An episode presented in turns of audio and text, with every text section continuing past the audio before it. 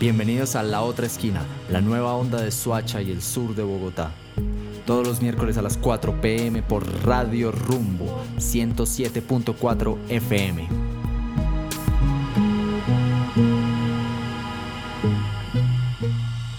Queridos amigos, queridas amigas, ¿cómo me les va? Hoy, como todos los miércoles, es miércoles de 2021, como decía el humorista Jaime Garzón, a quien estuvimos recordando la semana pasada. Bienvenidos a La Otra Esquina Radio, el lugar donde cada semana encontramos nuestro sur.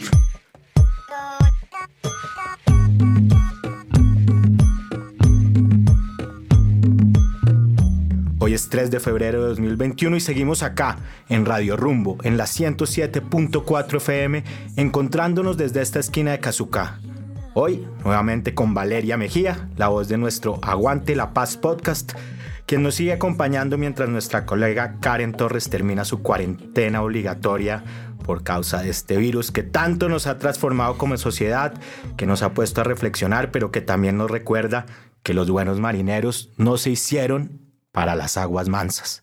Además, lo único claro es que tendremos una pospandemia eufórica y revolucionaria. Creo que dicen que es hasta 2024, pero que se vienen buenos tiempos, así que prepárense. Un saludo especial para ella y para todo el equipo que hace posible la otra esquina radio. Vale, Cris, queridos colegas, ¿cómo me les va? Andrés, un saludo muy especial a ti y a todos nuestros oyentes.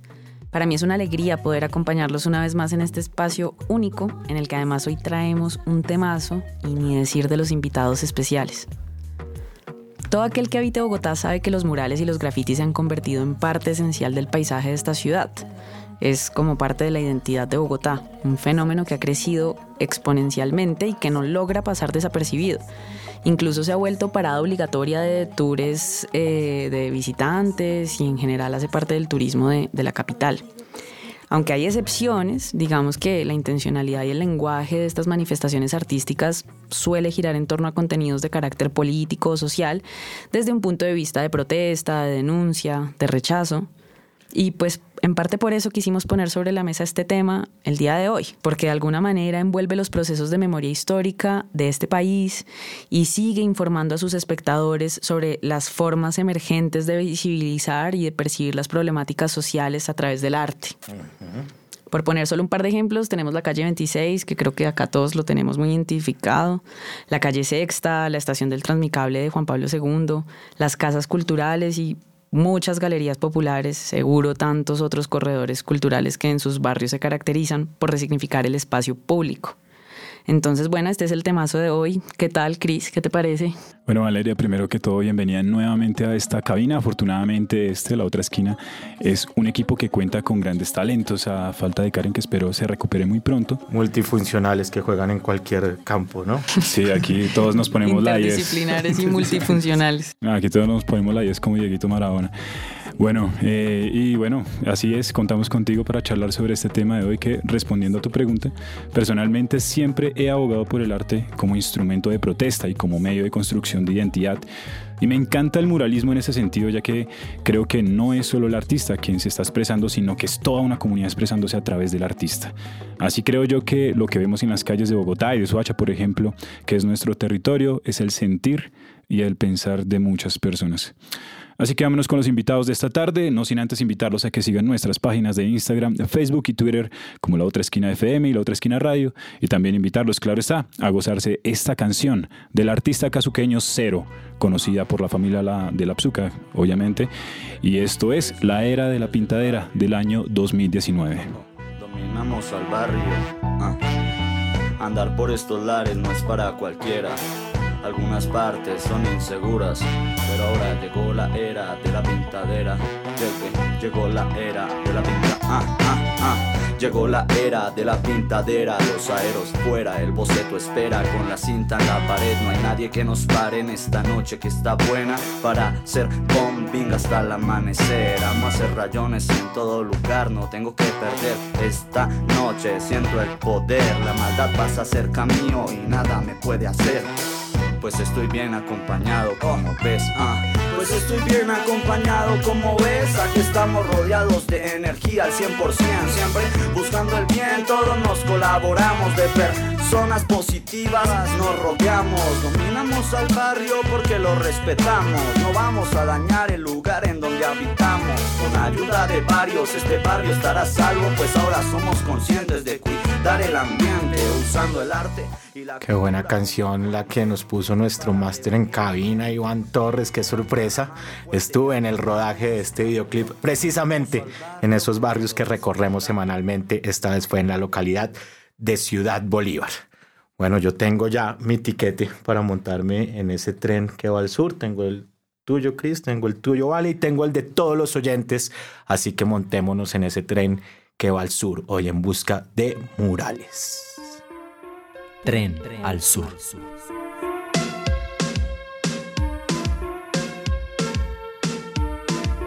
Bueno, pues hoy nos acompaña desde San Cristóbal una organización que cuenta con una trayectoria de más de 10 años impactando el territorio de esta localidad a través de la tríada perfecta entre arte, memoria y transformación social. Se trata del colectivo Harto Arte, un proyecto de intervención artística, pero también de investigación popular muy interesante, que trabaja de la mano con las comunidades en torno al conocimiento de su historia, de su geografía, pero también en torno a la reconciliación y a la promoción de una cultura de paz. Entre algunos de los proyectos que este parche ha realizado encontramos las Bienales de Arte y Espacio Público en el Alto Fucha, el proyecto Conectando Primera de Mayo, que se pintó dentro de una estación de Transmilenio, Cuadras Armónicas, en conjunto con la Secatón Audiovisual, que también estuvo en este programa hace unas cuantas ediciones, y el último en el que participaron fue Recorriendo Nuestras Voces, un proyecto muy lindo que reunió a las organizaciones sociales con más trayectoria de la localidad. Harto Arte está compuesto por siete artistas, entre empíricos y profesionales, pero hoy nos acompaña Iván Fierro, más conocido en el mundo del arte urbano como Maul. Él es profesional de artes liberales en ciencias sociales, con mención en historia, así que por convicción se cree todo este cuento de la decolonialidad y la memoria histórica. Con el muralismo lleva aproximadamente seis años y con Harto Arte lleva cuatro. Maul, bienvenido a la otra esquina y para empezar, cuéntenos qué los llevó a hacer este tipo de expresiones relacionadas con la recuperación de las memorias locales de San Cristóbal. Hola, muy buenas tardes aquí a toda la mesa, a todos nuestros oyentes. Eh, bueno, muchas gracias primero por la invitación, por invitar a la banda acá a, expresar algo. Eh, digamos que desde, desde Harto Arte siempre ha habido como la intención y es un interés también como tipo de, de apuesta política de, incorporar a las comunidades a los procesos pues, de transformación a través de la cultura y el arte. Digamos que San Cristóbal siempre históricamente ha sido un referente cultural para Bogotá y eso pues mm, hay que seguirlo manteniendo y pues muchas veces a veces el legado o las organizaciones que vienen haciendo el trabajo pues también por procesos orgánicos de la vida pues empiezan a desgastarse o no eh, incorporan nuevas, nuevas, como nuevos miembros o no se siguen como nutriendo de nuevas juventudes. Y pues mm, eso hace también de que el colectivo también tome como esta apuesta de decir vamos a meterle la ficha a San Cristóbal y vamos a tratar de buscar esta memoria y esta identidad que mm, no es la que ya se ha construido porque pues ya cualquiera la construye sino es también una memoria que busca es aportar también desde la acción participativa.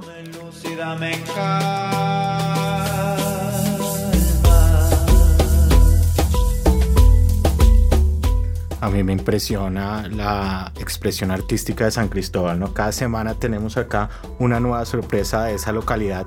Y hablando de expresión artística, esto es todo un debate en el arte, ¿no? Mauro, entendiendo que cuando este tipo de piezas gráficas se hacen públicas, de cierta manera rompen cualquier barrera académica o de la élite del arte y generan esa libre interpretación de la obra ante la sociedad. ¿Cuál crees tú que ha sido la influencia de los saberes populares en, en las diferentes intervenciones artísticas que se hacen y se logran desde el muralismo? Eh, uy, pues bueno, ahí sí, la misma pregunta lo, lo responde un poco, eh, teniendo en cuenta que cada comunidad tiene su estética, cada barrio tiene sus representaciones y cada territorio muestra también como un tipo de, de identidad construida.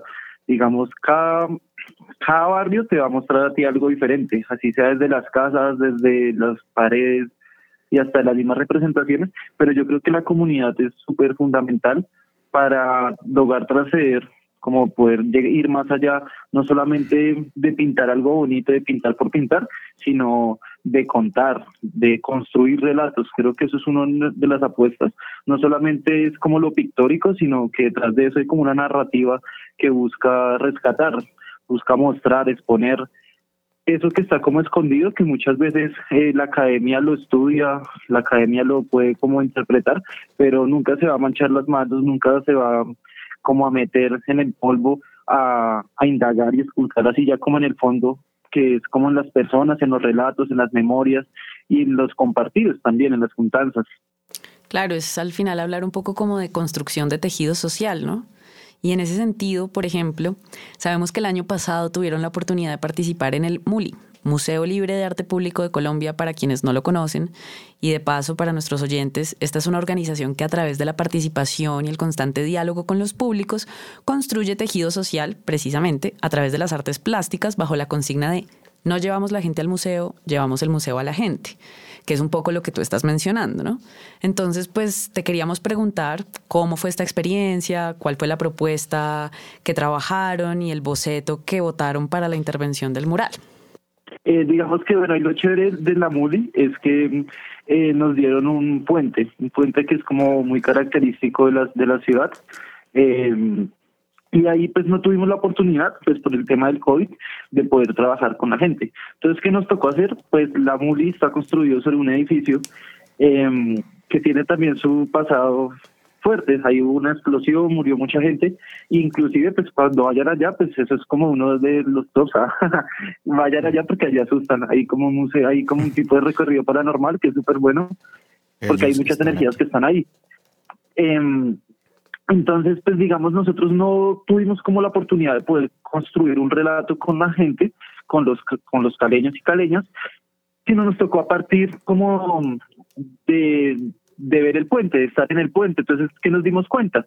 Nos dimos cuenta que no íbamos a intervenir una parte del puente, sino que íbamos a intervenir todo el puente y que todo el puente iba a ser un tejido y iba a estar todo conectado. Entonces, por ejemplo, en el piso hicimos un anagrama en donde dice juntar para compartirnos, pero si uno se mete por el otro lado del puente, pues ya no dice así, sino dice compartir para juntarnos. Entonces es como el juego también del que va y vuelve, pues pensamos el puente como la idea de unas serpientes que atraviesan. Y quisimos también pensar como pues en esa dualidad que fue como ahorita en debate, que es lo masculino y lo femenino, entonces, eh, pues hicimos como una serpiente femenina y otra serpiente masculina, y unas frases que acompañaban también como pues esa idea también de la vida, pues digamos que en tiempos ahorita donde la muerte está tocando tanto las puertas, entonces el, ahí pues fue como un trabajo más de, de pensarnos, de analizar también como el juego del puente, pero pues mm, en sí la experiencia muy chévere, invitados también para que vayan a Cali y se visiten la Muli, pues es muy chévere porque es, como bien se decía, pues es casi acá y uno pues no necesariamente tiene que pagar, sino se puede ir a parchar, caminar y eso y va encontrando las intervenciones por ahí en la calle. Recordemos que el muralismo aparece en México con un parche de intelectuales liderado por Diego Rivera, conocido por, por ser el esposo de Frida Kahlo pero que era un gran artista y entre esos eh, no solamente era pintor, sino que usaba también el muralismo para expresar esas, esas inconformidades que tenía la sociedad en ese momento y eso avivó mucho de lo que se vio en esa época revolucionaria de México. Y bueno, hablando de muralismo, seguimos también con la música, escuchando esta canción que se llama Graph Life de The Literates, una canción que cuenta las hazañas del graffiti en la costa oeste de Estados Unidos, usando un sample de Robert Duvall y Sean Penn de la película Colors. Los miembros alfabetizados Vice y ANTI y el representante de J-Res, So Call, convirtieron un fragmento sonoro de esta película en un muro para pintar las experiencias y el sentimiento del arte urbano.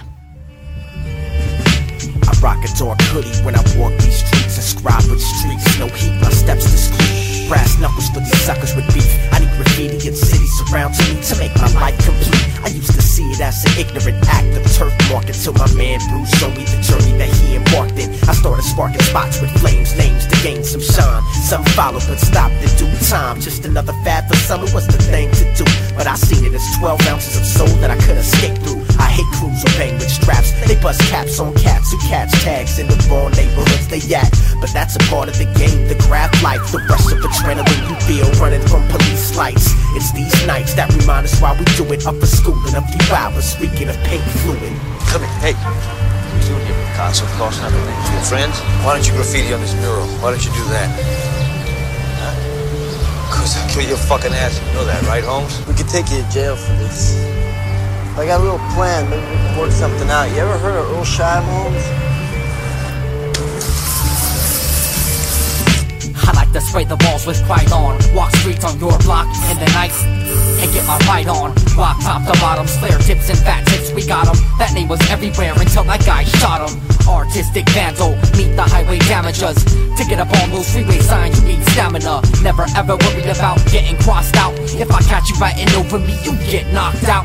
I never get sick off the smell of paint liquid. Graffiti's been around since the highway Canción Sota que nos confirma que definitivamente el hip hop está directamente relacionado con el muralismo y ahora nos vamos a seguir uniendo el barrio precisamente a través de los murales hoy con un invitado internacional al que le hemos venido siguiendo la pista por mucho tiempo. Él ya ha estado en dos ocasiones en Colombia. Todo lo que hace y lo que hace a través del colectivo Arteaga es realmente increíble. Estamos hablando de Nicolás Sark, un tremendo artista de Concepción, Chile que durante años ha explorado el arte urbano como una forma de expresión y de resistencia, ese que se hace desde y con las paredes, que interviene lo público y que interpela la mirada. Sarken, como se le conoce en la movida grafitera y muralista, ha trabajado con diversas técnicas a lo largo de su carrera, desde el acrílico sobre el lienzo hasta el vinilo y el aerosol y también la ilustración digital. Pero independientemente de la técnica, si algo lo caracteriza es su relación política con el arte. Cada lienzo, cada muro, cada fachada tiene una historia, una consigna, una crítica, una posición. El arte de Sark no es neutro, no es distante, de verdad se hace en la calle y se hace justamente con la gente y con la realidad. Así que nos alegra mucho tenerlo hoy acá. Bienvenido a la otra esquina radio. Gracias por, por tremenda invitación y, poder contactarme igual. Eh, gracias al equipo y a los oyentes que están eh, en esta radio, que gran trabajo que hacen igual en, en, comunicar lo que se hace a través de la cultura urbana. Gracias a ti por estar acá, Nicolás. Nosotros hace poco vimos en las redes del colectivo Arteaga algo que nos llamó mucho la atención y fue una frase en la que decían, nuestras armas son las pinturas, nuestras flechas los pinceles, la resistencia está en la calle. ¿Cómo ves tú desde el colectivo si el arte urbano realmente es inherente a lo social, a lo político y a lo crítico. ¿Qué podría ser lo que lo diferencia de otros tipos de arte? Sí, claro. Eh, mira, yo cuando empecé en esto de, de la pintura, empecé igual eh, haciendo alusión a, a, la música que sonó hace poco, eh, gracias al, al, al, rap. Yo, desde ahí viene el interés de, de expresar el, el, rayado, los típicos flops, los, los grafitis, todo eso. Y con el tiempo eh, trabajé en mi, en mi graffiti, en mi, en mi pintura, y conocí a este colectivo que es el colectivo Arteaga y desde ahí no he parado de trabajar con ellos y hemos creado muchas cosas y ellos por su parte igual han creado muchas cosas desde, desde inicios de, desde la pintura. Eh, hay gente que lleva más de 20 años pintando en el colectivo, entonces tienen una ideología bien marcada a través del, del, arte público y de cómo esto se manifiesta en las calles, ya que a la vez cuando pintamos somos vitrinas de la gente que nos ve y, y, y pasamos a ser personas que podemos comunicar a través de, de nuestra gráfica, que es los colores y, y lo que no, no, nos conmueve o nos inquieta que en este caso igual es el, el, conflicto mapuche que se, que se ve acá. Pues nosotros donde vivimos acá estamos en la zona limítrofe de, de que antiguamente fue la, la, parte donde empezó la colonización o la parte mapuche. Entonces se manifiesta eso desde de, esa raíz de poder mostrar el, el conflicto que, que, se censura en, en, los medios de comunicación masiva, que no se muestran en, en, las calles, entonces no se comunica. Entonces a través del graffiti para mí es la forma de, de expresar todo esto y, y y mezclarlo con el muralismo, que es el sentido político de, de la pintura. Claro, y, siguiendo un poco lo que dices, Nicolás, una pregunta casi obligatoria es acerca de las implicaciones que tiene hacer arte social, de resistencia y crítica, como el tuyo, en el espacio público. Supimos justamente que uno de tus murales fue vandalizado por un grupo de extrema derecha. ¿Cómo funciona esto en Chile? ¿Cómo, cómo, cómo lo manejas? Eh, bueno, últimamente, desde hace un, unos dos años, un, un, año y medio, se generó aquí el, el estallido social que fue bueno en, en, gran parte de Latinoamérica. Y desde ahí como que hubo grandes movilizaciones de murales, grandes intervenciones públicas, porque si bien el, el graffiti es una intervención, hay muchas otras intervenciones que también se realizan en torno al, al mural, que son pegar eh, papeles o pegar consignas o, o, hacer stencil o hacer otras intervenciones.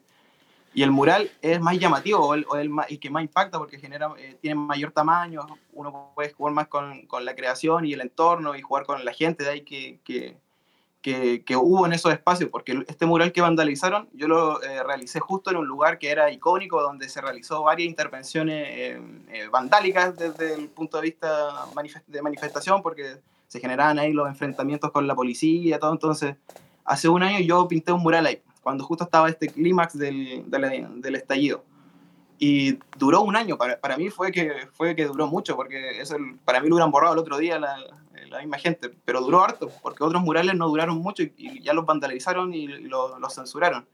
Y ya se, acá ya se sabe quiénes son, se, se, tiene toda la información y todo, pero están avalados por, por las mismas fuerzas, por la misma gente que, que administra la, la, la, policía, entonces no, nosotros somos ahí seres que no, nos movemos a través de la pintura nomás, entonces yo tampoco eh, pretendo generar conflictos con ellos porque si no empiezan a, a, a, a vandalizar todo mi trabajo que hay detrás. Claro, es algo que pasa también acá. Sí, no, además que eh, se presenta en un espacio que es el espacio público, es la ciudad, y yo veo el muralismo con un poder tremendo solo, solamente por el hecho de conseguir que a través del muralismo la ciudad eh, deja de ser ciudad para convertirse en museo, y es una forma de democratizar el arte, quizás diría yo, uno va en el bus ahí, en el, como muchos de los ciudadanos que van a trabajar en las mañanas y, y, y bueno, pues tienen a su, a su lado, a su izquierda, a su derecha, una cantidad de expresiones artísticas que como ustedes nos han venido comentando, tienen eh, pues un, sentido de movimiento social. Eh, Mau, bueno, en este programa tenemos a Maula, a Nicolás. Me gustaría preguntarle a ustedes dos, empezando con Maul, eh, ¿cuál ha sido esa experiencia con mayor incidencia social que rescatan dentro de sus colectivos? ¿Y qué fue lo que hizo que la comunidad o el grupo al que le impactaron llegara a tener ese interés por querer agarrar un pincel o una lata y hacer parte de la acción colectiva?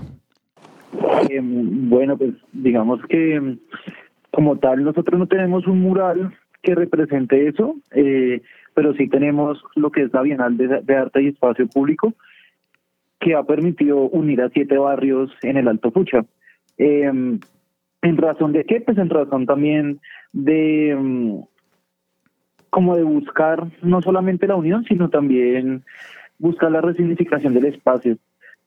Entonces, porque generalmente, pues, ¿qué pasa? Cuando uno dice que pues, va al Alto Fucha, Aguas Claras, hay de pronto un imaginario de inseguridad, hay un imaginario también pues, de periferia, pero la Bienal ha permitido no solamente traer artistas de afuera, sino que también ha permitido que el, algunas veces otras organizaciones se vinculen al espacio y se permitan generar trabajos colectivos. Entonces, más allá de la Bienal de exponer tres, tres semanas una agenda cultural o artística, lo que busca es que también el territorio empiece a crear nuevas juntanzas, empiece a crear nuevas formas también de verse ellos y pues algo que es muy principal y que no pasa en la mayoría de barrios de Bogotá es de reconocerse ellos como algo autónomo también.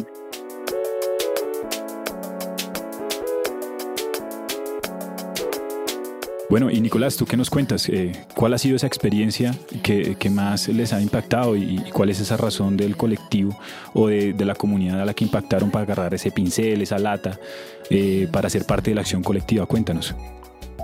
Sí, eh, mira, como colectivo, eh, yo creo que las mejores instancias que se han eh, dado con, la gente, con los espacios públicos, con la comunidad, son durante los talleres que de repente nosotros impartimos. Ahora con el tema de la pandemia no se ha podido lograr por el tema de contacto físico ni, ni las reuniones, pero antes de esto nosotros hacíamos muchos talleres en, en, lugares que nunca había llegado la pintura, en donde nunca se había hecho un mural, entonces la, la gente que, que, habita en esas poblaciones que son más vulnerables, eh, ver un mural en su espacio, en su casa, es algo inimaginable o que no esperaban, entonces yo creo que esas instancias son las que más, más conmueven.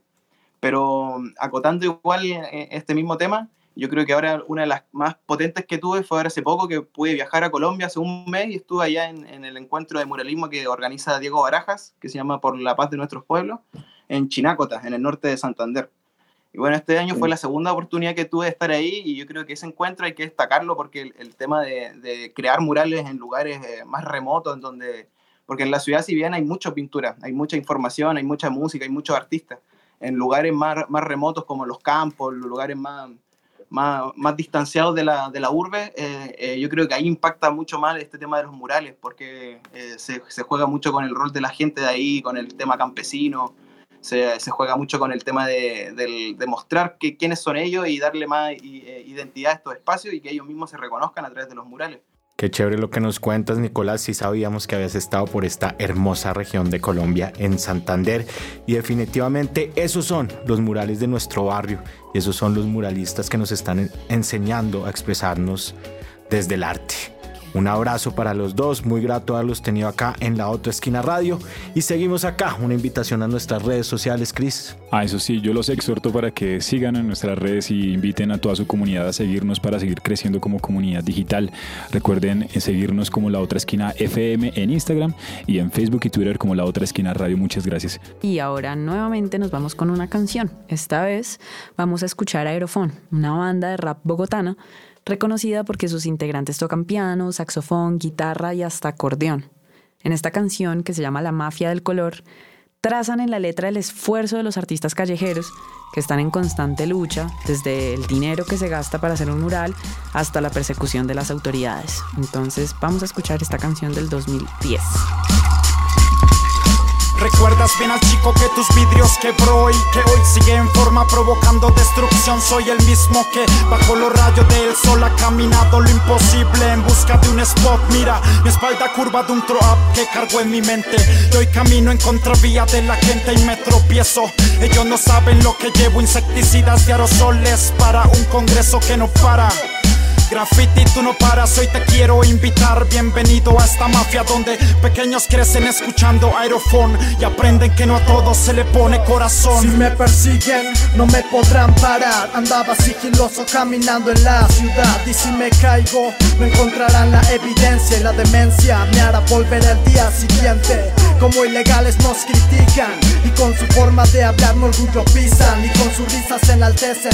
Y pronto será humillado, ande relajado a los asuntos policiales. Su verde tan fosforescente hizo brillar mis ojos. Como me cogen y me hacen borrarlo todo. Como a canallas que se visten de corbata No los ponen a pagar por todo lo que se gastan cuánta gente asesinan. Porque en esos momentos si no existe la policía Señora gente, hoy yo fui perjudicado Discriminado por ser parte de su trabajo. Mientras trafico lo pesado entre túneles nocturnos Hoy me apadrina este flow y así yo fluyo sigiloso Como si nunca hubiera planeado los drips que chorrearon las columnas del Senado. Y percibiste mi aroma color y los chismosos de mí te brindan información Hombre sospechoso a medianoche Tranquilo ve y dile a tus supervisores Que yo no soy de aquellos que te echan flores Tampoco de aquellos que sueltan sus aerosoles Y que enfrente tuyo no baja la cabeza Porque tiene pantalones para hablar de lo que acepta Está la mafia del color haciendo estragos y en cada lugar del planeta alguien verás pintando. Está la mafia del color conspirando y gastando miles de litros de pintura al año. Está la mafia del color haciendo estragos y en cada lugar del planeta alguien verás pintando. Está la mafia del color conspirando y gastando miles de litros de pintura al año. Seguiré haciendo graffiti porque mi cuerpo lo pide. Algún día entenderán que cada quien vive su vida. Y yo elegí la mía como muchos en la historia. Hacer graffiti por el resto de mis días. Y sé que yo me los volveré a encontrar. No le pido que me dejen pero no me humillen más. Entiendan que hacer graffiti es mi expresión más pura y vulnerable. Y ataca con la fuerza de un puma. ¿Y por qué subestimaste al pequeño de la esquina? Al tímido que a nadie intimida Si recuerda los plumones que tú feliz partías Por esos mismos trozos él hizo maravillas Hoy sigue con la ley que patea mis vinilos La que me encierra mientras yo pinto tranquilo Seguiré dándole brillo, exportándola entre kilos. Seguiré con el graffiti porque aún sigo vivo. No busco excusas, pero ya no los entiendo. La justicia es para uno, mejor me voy para el congreso. Hacer graffiti es un estilo de vida. Y hay tanta indumentaria y soldados en sus listas. Está en memoria los caídos en combate. A grafitis borrados y tapados por un cártel. A las noches tristes dentro de una celda. Pintura perdida, incautada en sus maletas. Busca mis letras, siempre hay esencia. Y si te molesta, no busca líos donde no hay problemas. Graffiti for life, hip hop es mi vida. No más discriminación a las manchas de tinta. Está la mafia del color haciendo estragos. Y en cada lugar del planeta alguien verás pintando. Está la mafia del color conspirando y gastando miles de litros de pintura al año. Está la mafia del color haciendo estragos y en cada lugar del planeta alguien verás pintando. Está la mafia del color conspirando y gastando miles de litros de pintura al año.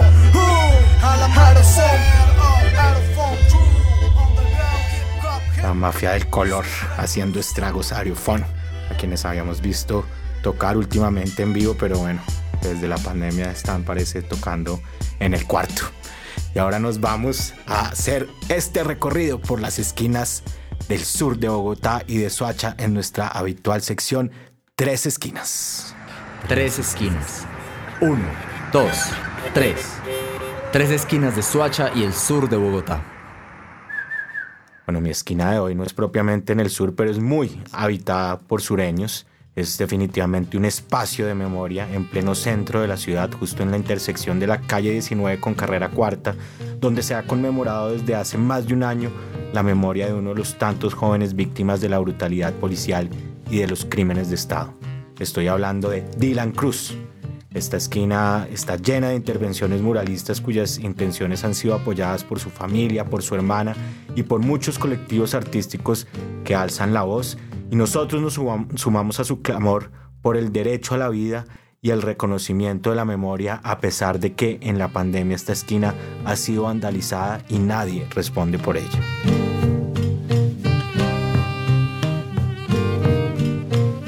Los amantes del fútbol de Suacha han sudado esta cancha en algún momento de sus vidas o han deseado hacerlo. Estoy hablando del el Estadio Luis Carlos Galán Sarmiento, el estadio principal de Suacha, ubicado en la esquina de la calle 22 y la carrera séptima A. Este estadio fue eh, la sede del torneo de fútbol de los Juegos Deportivos Nacionales realizados en Bogotá en 2004 y debe su nombre al dirigente político Luis Carlos Galán Sarmiento, asesinado en el 89 cuando lideraba las encuestas para ganar las elecciones presidenciales de 1990, año precisamente en el que fue inaugurado este estadio y en el que jugó, ahí te boto un dato, Yesner, Independiente Santa Fe contra Medellín en un partido por primera A. hoy traje una de las esquinas más extremas de la localidad Rafael Uribe Uribe. Ojo para los que les gusta y practican bicicross o skateboarding porque este es un espacio ubicado en la calle 51 Sur número 0 Este 09, en el barrio Palermo Sur. Es un escenario deportivo que le dijo adiós a la inseguridad porque, gracias a esta iniciativa construida desde hace dos años, hoy los jóvenes pueden disfrutar de este gran skatepark en todo el sur de la ciudad.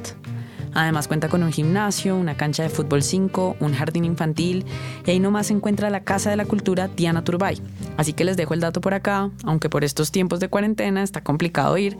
Les recuerdo que este es un lugar también para los bikers, los rollers, no solo para los skaters y busca mejorar la calidad de vida de los y las jóvenes habitantes del sur de Bogotá. Esquinas de Suacha y Bogotá para conocer y parchar mejor este sur que cada vez es más nuestro, cada vez es más nuestra identidad. Si usted está oyendo este programa y tiene en mente una esquina que por su valor histórico, arquitectónico o cultural es importante para nuestro sur, no duden en compartirla con nosotros escribiéndonos en redes sociales. Nos conectamos con los amantes del rock clásico. Claro está aquí en la otra esquina con esto que se llama The Painter de Deep Purple 1969.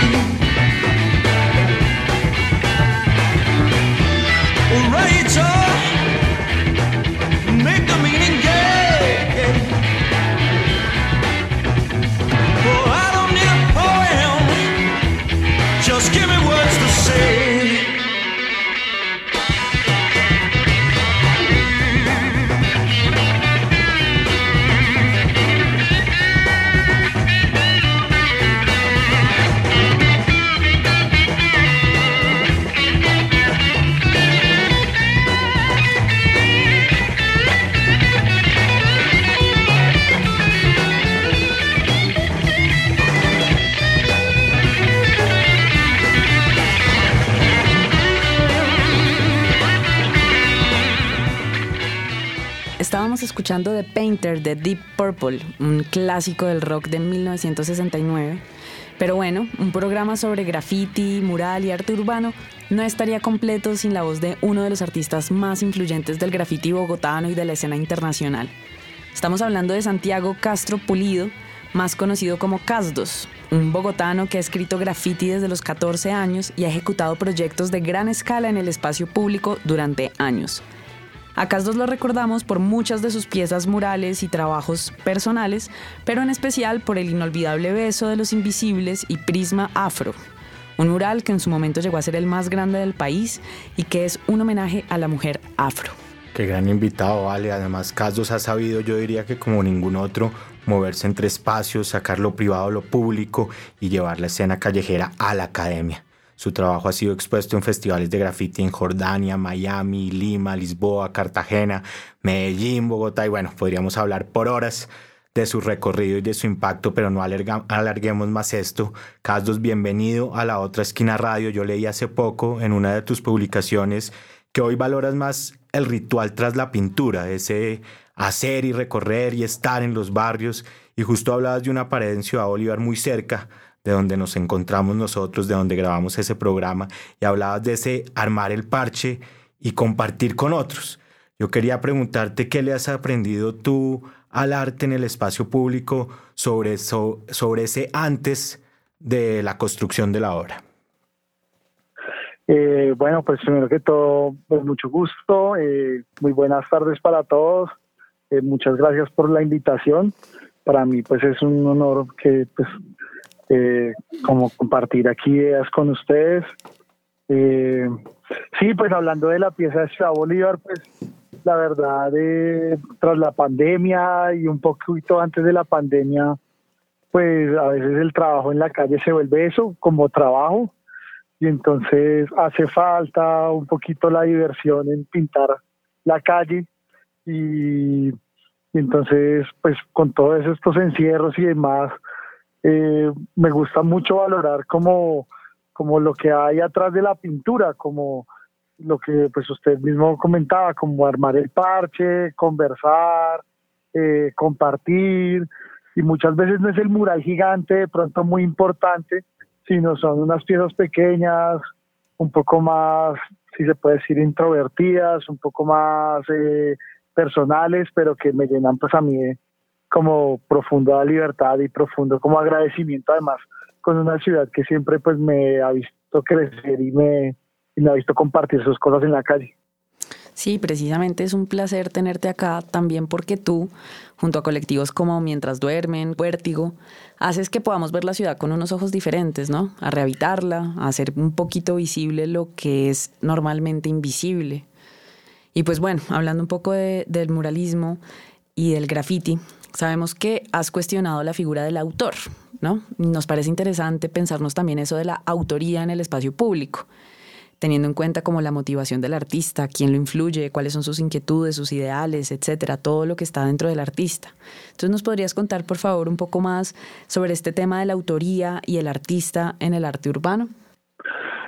Pues más que un cuestionamiento, pues digamos que el arte urbano, por pues tradición, digámoslo así, si se puede decir así, tradición, pues uno se, se pone un seudónimo, digamos como para no revelar su nombre de pila y, ahí empieza un montón de juegos como de identidad, digamos en el anonimato inicialmente, digamos para encubrir algunas acciones ilegales, eh, también mucha gente lo ha determinado como como digamos una acción parecida a la de los superhéroes para ser otra persona, poder ser otra persona en el espacio público, independientemente de lo que uno hace como en su esfera privada.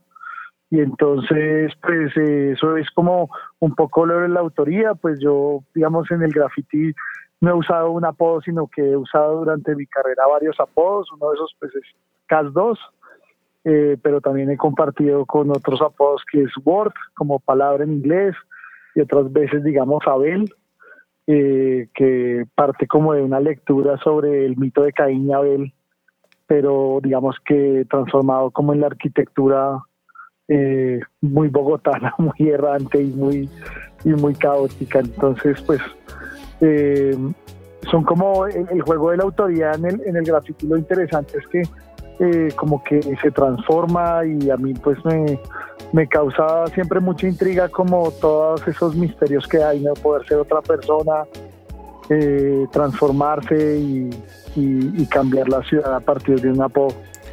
Sin duda, eso es uno de los temas más intrigantes del graffiti. Nosotros no le vamos a decir a nadie que tú te llamas Santiago Castro Pulido. Yo creo que es un gran chiste, es un gran chiste. Sobre todo para una realidad que muchas veces no, no lo es, pero precisamente hablando de esta realidad, que a veces es buena, a veces es mala, quiero invitar a Casdos y a toda nuestra audiencia a escuchar la siguiente sección, que es una de mis favoritas, esto que se llama Aguante la Paz Podcast. Aguante la Paz Podcast. Porque la juventud es una época innegociable de la vida. Hoy conoceremos un poco la historia de Diego Arteaga, coordinador y artista visual de la Fundación Intigrillos Colorbia, quien por medio de su proyecto nos abre la puerta a las montañas del Valle de Sibundoy, en el sur del Putumayo, para rescatar la fuerza creativa de los jóvenes de la región y hacer memoria de aquellos tiempos donde no paraba la violencia, la muerte y el desplazamiento, y a la vez hacer pedagogía de los acuerdos de paz y velar por su cumplimiento. La juventud hacia adelante, un país entero ansía descansar. Somos los hijos guerreros que Rubén Madrid, el intérprete de la canción que está sonando, al igual que Diego Arteaga, parcha desde hace siete años en Tigrillos Colorbia una fundación que en medio del Valle de Sibundoy, en Putumayo, le hace frente a la guerra por medio del mural y el graffiti. Sobre la cordillera de los Andes, en pleno macizo colombiano, no solo se defienden el agua y los recursos naturales, también se rechaza el control territorial por parte de los actores armados, quienes desde la década de los 80 invadieron este corredor estratégico y lo utilizaron como ruta para transportar el armamento y la cocaína que comercializaban desde el Bajo Putumayo con destino a otros países. La guerrilla, los paramilitares y la fuerza pública por años han despojado esta zona, una de las más diversas en etnicidad y campesinidad de nuestro país. De hecho, Diego recuerda que entre 2001 y 2010 el bloque sur de la SAUC reforzó su presencia en la subregión del Sibundoy e hizo de la extorsión y la zozobra el pan de cada día. En ese entonces yo siendo muy joven portaba el pelo muy largo y en un 6 de enero en una de las eh, zonas públicas del pueblo eh, me interpreta un o o digámoslo así, se me acerca un, uno de estos eh, soldados de la muerte de las AUC y me pone una granada en el pecho amenazándome y diciéndome que tenía que cortarme el cabello, sino que iba a pasar algo contra mi vida. Pues al ver que el militante de esta organización pues pretendía inmolarnos con una granada, pues yo pensé que desde luego no estaba hablando en serio, lo único que pretendía era generar miedo y zozobra. Como había tanta gente, inmediatamente eh, se hizo una gran, así como una gran eh, bochinche, una gran algarabía por parte de la gente. Inmediatamente llegó la autoridad de ese momento. Los paramilitares sacaron unos carnets y se los mostraron a la policía. Los policías simplemente les dijeron que se vayan. A mí también me dijeron que me vaya y todo siguió tan campante y tan normalmente. Sin embargo, eh, pues yo ya no pude quedarme en el pueblo por, un, por varios tiempos y salí a hacer mis estudios a otra ciudad. Como los casi 6 millones de desplazados que ha tenido este país, Diego no tuvo otra opción que irse de su tierra natal, pues como él dice, para ese entonces su municipio estaba plagado de esa fuerza oscura, así que a regañadientes tuvo que dejar sus montañas y emprender un nuevo viaje. Llegó a Pasto, Nariño, donde cursó estudios en psicología y artes visuales y empezó a esbozar lo que más adelante sería Intigrillos, una organización juvenil que desarrolla actividades sociales, políticas y artísticas, utilizando el mural y el graffiti como herramientas de paz. Por ahí en el 2015 se empezaron a aperturar eh, los diálogos para saber de qué manera las comunidades íbamos a intervenir en el acuerdo para la paz. Y dentro de todas esas reuniones hablaban muchos, muchas autoridades, muchas instituciones y hablaban muchos adultos, pero no se escuchaban las voces de las juventudes y en el Putumayo gran parte de los muertos que deja y que dejó el conflicto armado político anterior, pues eh, lo, lo, lo precedió fue la juventud. Entonces así empezamos una campaña para empezar a hablar de, la paz, de diferentes formas de paz. en ello, mm, junto con los demás compañeros, iniciamos desarrollando una caravana que se llamaba la Caravana Artístico Juvenil de Paz por los Colores de los Jóvenes del Putumayo. En esta caravana visitamos siete de los municipios más eh, impactados por el conflicto armado en el Bajo Putumayo y la caravana consistía en llegar a cada uno de estos pueblos y hacer pequeños colectivos juveniles enseñándoles a hacer graffiti, enseñándoles a hacer hip hop y enseñándoles a hacer organización de base popular. En cada uno de estos pueblos eh, reuníamos a diferentes líderes juveniles con sus parches y durante una jornada de un día entero desarrollábamos un mural junto con una canción y dejábamos en acuerdo un colectivo que iba a estar en articulación permanente tratando de fomentar y apoyar el tema de construcción de paz y el tema de participación de las juventudes. Con el muralismo y su mensaje de paz, estos jóvenes han llegado a los rincones más insospechados de la región. Los improbables, los llaman algunos tan improbables que en 2018 pintaron las puertas y casas de Agua Bonita, uno de los 24 espacios territoriales de capacitación y reincorporación que existen hoy en el país y que ahora se conocen como centros poblados. Intigrillos, junto a 50 artistas más, le dieron la mano a 150 excombatientes que habitan la vereda de Agua Bonita, en el municipio de Montañita, en el Caquetá, y rotaron la brocha como símbolo de paz. En ello conocí principalmente a un excombatiente que por él es el que tiene el nombre de Agua Bonita, se pinta de colores con manos en paz y reconciliaciones. El excombatiente que conocí, le voy a llamar de nombre Diego, eh, él eh, por una situación del conflicto eh, perdió sus manos o la movilidad de sus manos con un rocket. Un rocket se le implosionó, se le se le explotó las manos y sus manos quedaron prácticamente como unas crispetas y como, como unas salchichas cuando uno las abre mm, en cuatro partes o en forma de cruz. Cuando el, cuando el compañero Diego me dice eh, que en las selvas la organización de las FARC fue capaz de hacerle una cirugía y que fue capaz de reconstruirle gran parte de sus manos, pues yo, yo no creía, yo, yo decía, pero ¿cómo así que las FARC tienen toda esa capacidad médica para hacer algo que nosotros acá en, lo que llamamos mm, eh, derechos, en donde tenemos la institucionalidad presente, pues prácticamente a uno lo, lo, lo, reviven con acetaminofén. Y entonces el compañero muy motivado nos dijo, no, tenemos que pintar el pueblo, tenemos que hacerlo real, yo quiero ver un pueblo pintado. Y entonces dijimos, pues si esas manos fueron capaces de estar empuñando las armas y hoy quieren estar empuñando las latas de spray, las brochas, los rodillos, pues vamos a hacerlo y vamos a construir una iniciativa que se llama Agua Bonita se pinta de colores en, manos en paz y reconciliaciones, porque ya son las manos que le están trabajando a colorear la paz, a colorear un futuro. Casi tres años después de la última versión del Festival Agua Bonita, son cada vez más los jóvenes que se juntan al parche y empuñan las latas.